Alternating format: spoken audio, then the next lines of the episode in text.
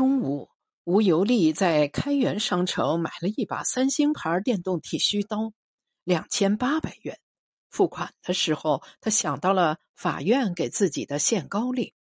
衡量一番，他确定自己的这笔消费应该不能算作是高消费，但他还是感到了些许兴奋。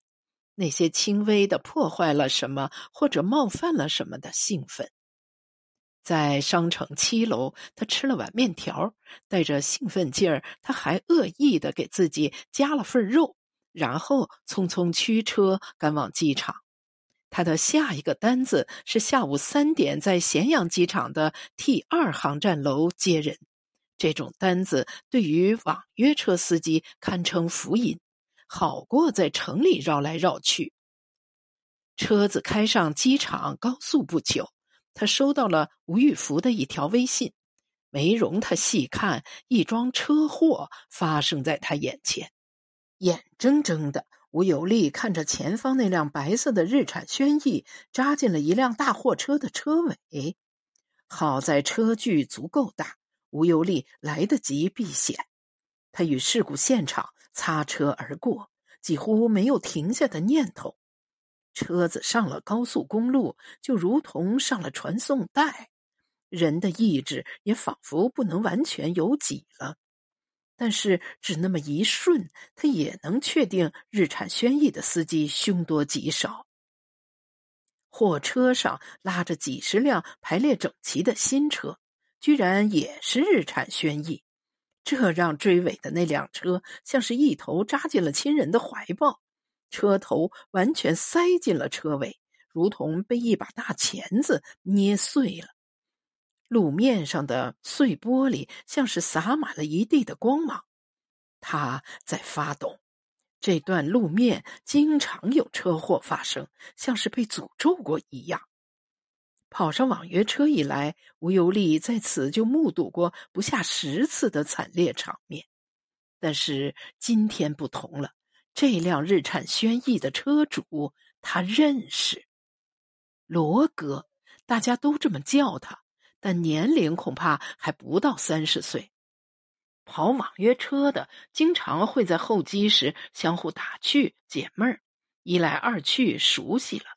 罗哥开始在他这儿碰运气，给他献殷勤。有一次，就是在 T 二航站楼的停车场。罗哥邀请他坐进他的车里，感受一下后排的大沙发。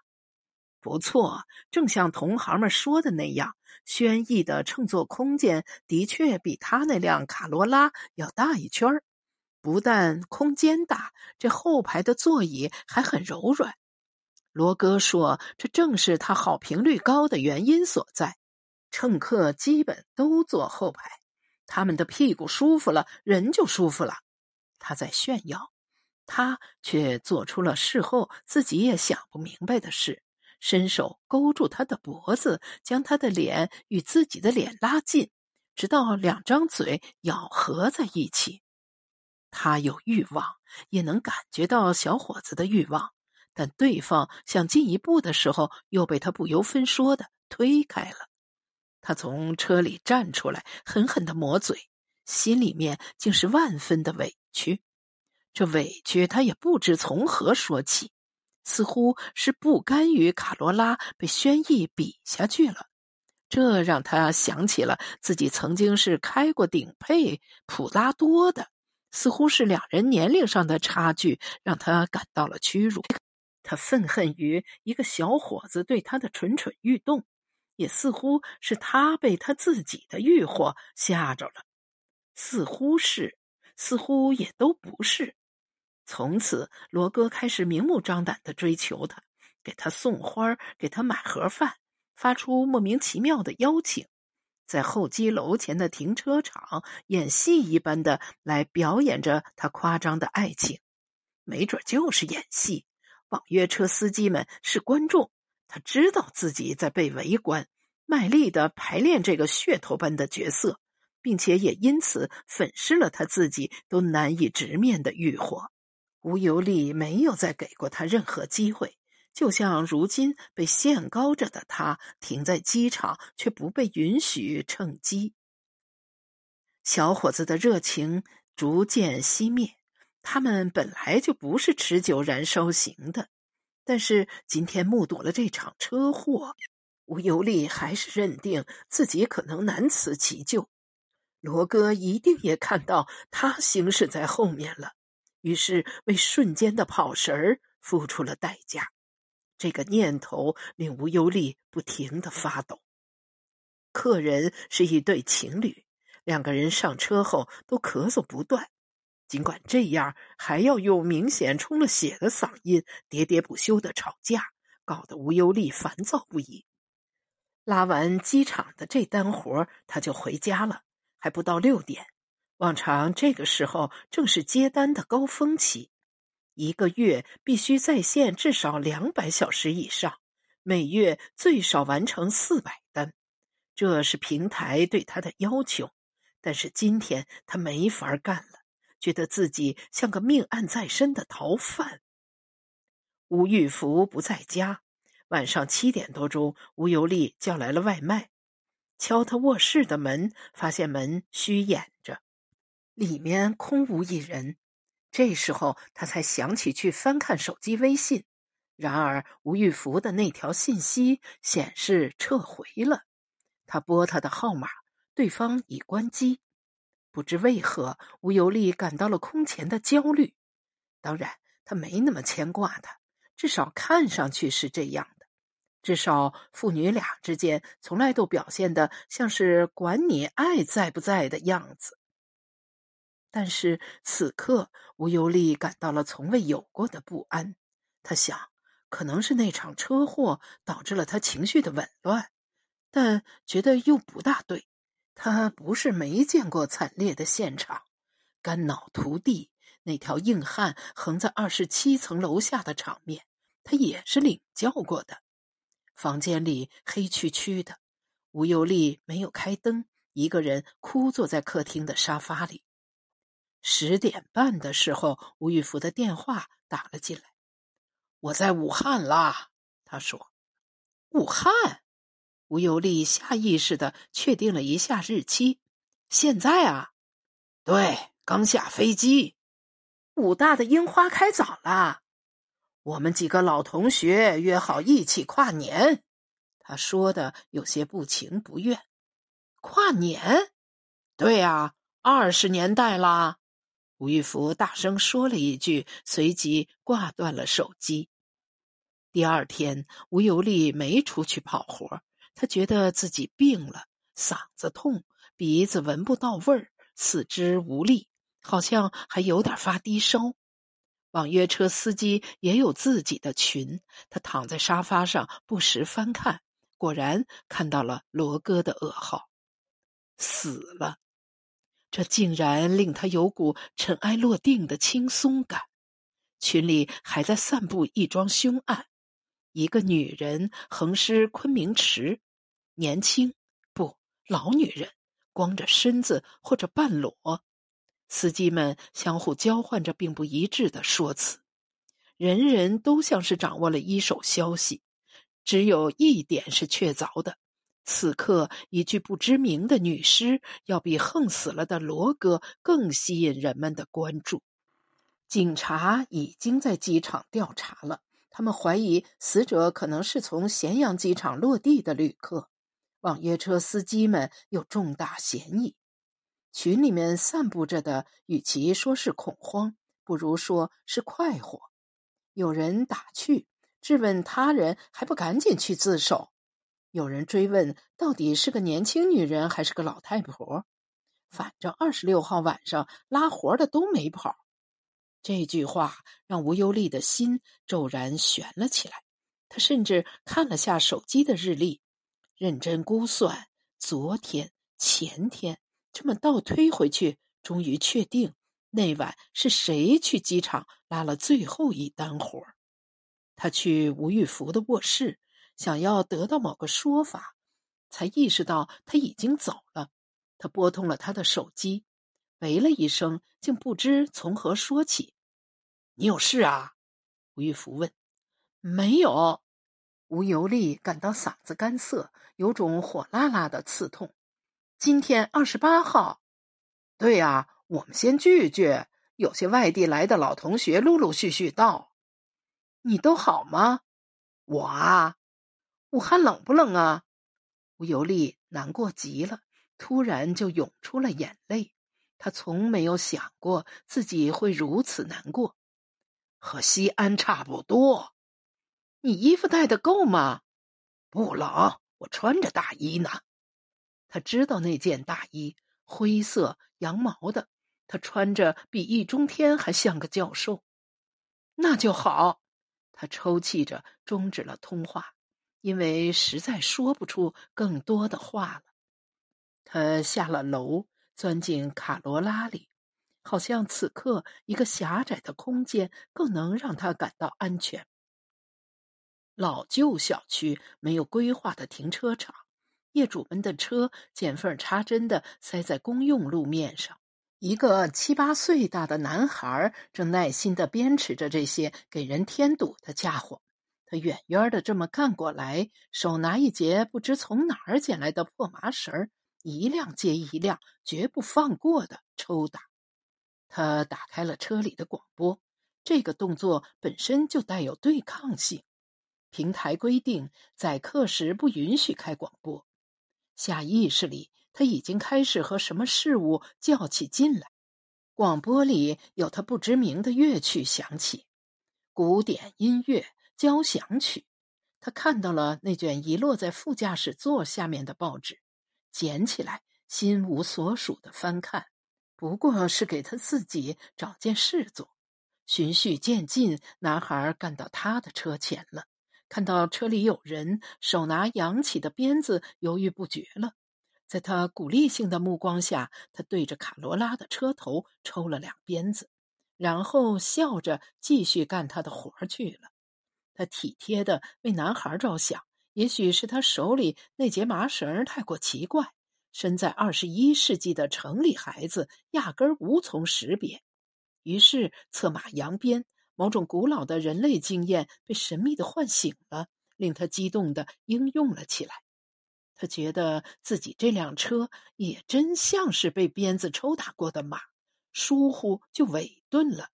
后来，他把驾驶座的椅背放低，半躺进去，昏昏沉沉的睡了一会儿。在深深浅浅的睡意里，在时起时伏的乐声中，他成为一艘正奋力穿越着凄苦海峡的破浪的巨轮。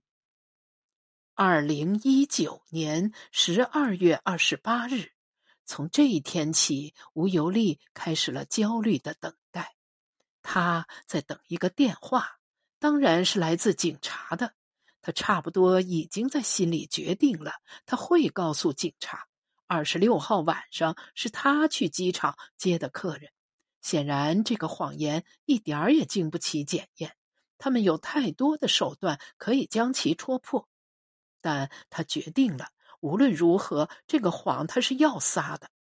他认为这是一次重要的报偿。至于报偿什么，他也一下子难以捋清。是为了女人田冰如对男人吴玉福一生的背叛吗？是为了父亲吴玉福馈赠的那辆丰田卡罗拉吗？不不不，即便都沾点边儿，但绝对没这么简单。甚至是下作，没错，就是下作。这个词蹦到吴优丽脑子里，全然否定了他能想到的那些动机。因此，他也小心翼翼的触到了下作的反面，那个他感受起来都会万分犹豫的纯洁。像是遭遇了难以启齿的情绪，三十六岁的吴尤利决定撒一个弥天大谎，有生以来第一次切近了一种自己没有体会过的情感。他也好像突然理解了吴玉福将自己的名字与田冰如镌刻在同一块碑上的理由，那是生命本身的奥秘。在二十一世纪。一零年代的最后三天里，吴尤利陷入了双重的想象中。他一边想象着一个负案在逃的凶手有一张剃了半边胡子的脸，一边想象着一个毕生忍辱负重的男人常年给小区里的流浪猫投食。他感到了自己的同情，这种同情是不具体的，它是弥散的。怀着同情之心，他还想到了自己的亡夫，想着有朝一日也把自己的名字和那条硬汉的名字刻在一块碑上。墓碑上的字总是让人感到有些妄自尊大，但死都死了，还要怎样呢？甚至他还想到了罗哥。想到了那根伸在自己嘴里激烈搅动着的舌头，是多么富有宝贵的生命力，富有人的道理。警察的电话始终没有打来，吴玉福却打过一次。我给你买了套房子，开宗明义，他在手机里说。吴尤利能听到手机里喧闹的声音，一群老人发出的青春心声。肯定喝酒了，他们肯定还喝了不少，南腔北调，荒腔走板。一瞬间，他竟然笑了。我不要你的房子，他说，又补充道：“你好好的就好。”房子还不错，他自说自话，有些慷慨激昂。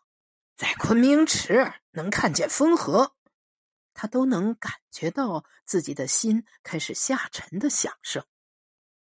吴尤利在新年得了场此生最严重的病，他觉得是感冒，但又不太像。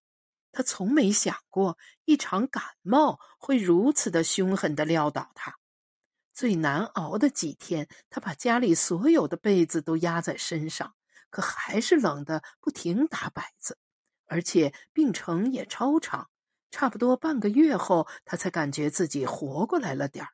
如同九死一生，他在病中问过父亲的归期。他并不想问到这个问题，其实还想回避这个问题。但有些问题如同是被规定好的铁律，必须要去执行。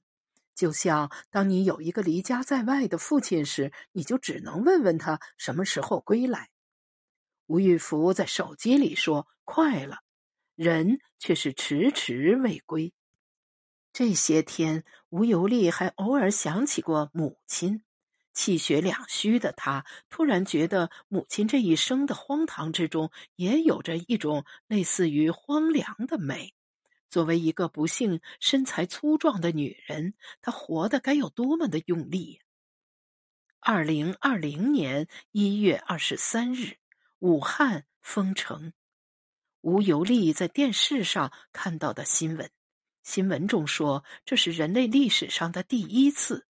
他拆开了一只三星牌电动剃须刀的包装，把里面的机器摆在卫生间的面盆上，就好像剃须刀的使用者刚刚离开或者即将到来。同一时刻，新婚的胡小虎挤在已经有人戴着口罩的地铁里回家。他将在辉煌的时代里学习如何克服厌婚的情绪。嗯，这是人类的第一次。身在大理的段新慧一边有一搭没一搭的收听着新闻，一边做出决定：不出意外的话，等到解封之日，他就在第一时间赶回武汉，回到父母的身边，回到生活本身中去。远处的洱海风平浪静，是该结束这无尽的旅程了。他想，我历经了路上的一切：抢手机的歹徒，飞机上内急的邻座，乃至古怪而热情的网约车司机。短篇小说《德雷克海峡的八百艘沉船》，作者一周，选自十月二零二二年第三期。作者简介：益州男，一九七二年生，著有长篇小说《跛足之年》《蝌蚪》《战士》《春秋物》《我们的踟蹰》，长篇非虚构作品《我在这世上太孤独》，随笔集《从清晨到日暮》，小说集《我们的底牌》，所有的故事，益州的小说，刘晓东，怀语人，平行。丙申故事集等作品多次入选各种选刊、选本及年度排行榜，曾获鲁迅文学奖、郁达夫小说奖、鲁延洲文学奖、黄河文学奖、敦煌文艺奖及青年文学十月等刊奖项。